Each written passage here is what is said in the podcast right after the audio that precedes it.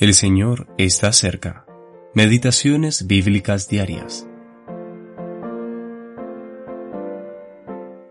Jehová dijo a Moisés, Entra a la presencia de Faraón y dile, Jehová ha dicho así, Deja ir a mi pueblo para que me sirva.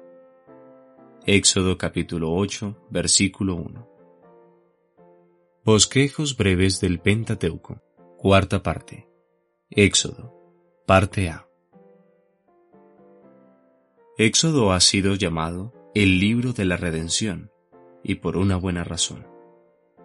La redención es el tema principal que recorre todo el libro, ya sea desde el punto de vista histórico para el pueblo de Israel, o como ilustración de la redención para el creyente en esta presente dispensación.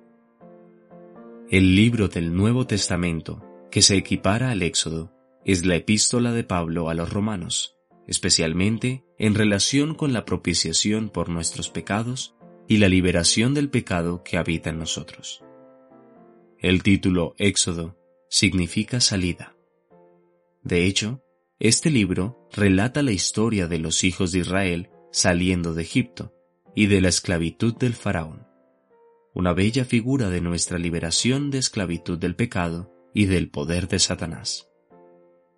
Un bosquejo básico del Éxodo es capítulos 1 al 18, la liberación de Egipto. Capítulos 19 al 24, el pacto con Jehová.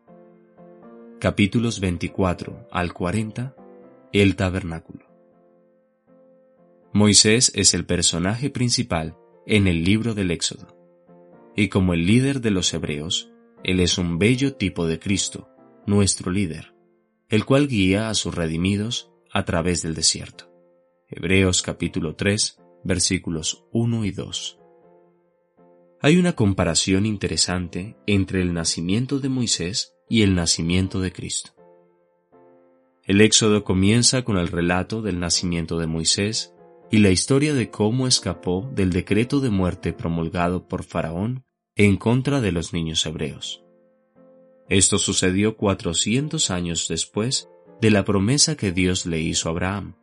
Génesis capítulo 15 versículo 13.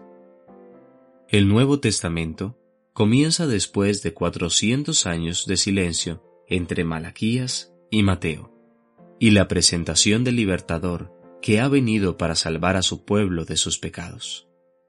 Además, asombrosamente, en el relato del nacimiento de Cristo, Leemos acerca del decreto de Herodes, así como el de Faraón, en el asesinato de los niños de Belén. Pero Jesús escapó a Egipto. Brian Reynolds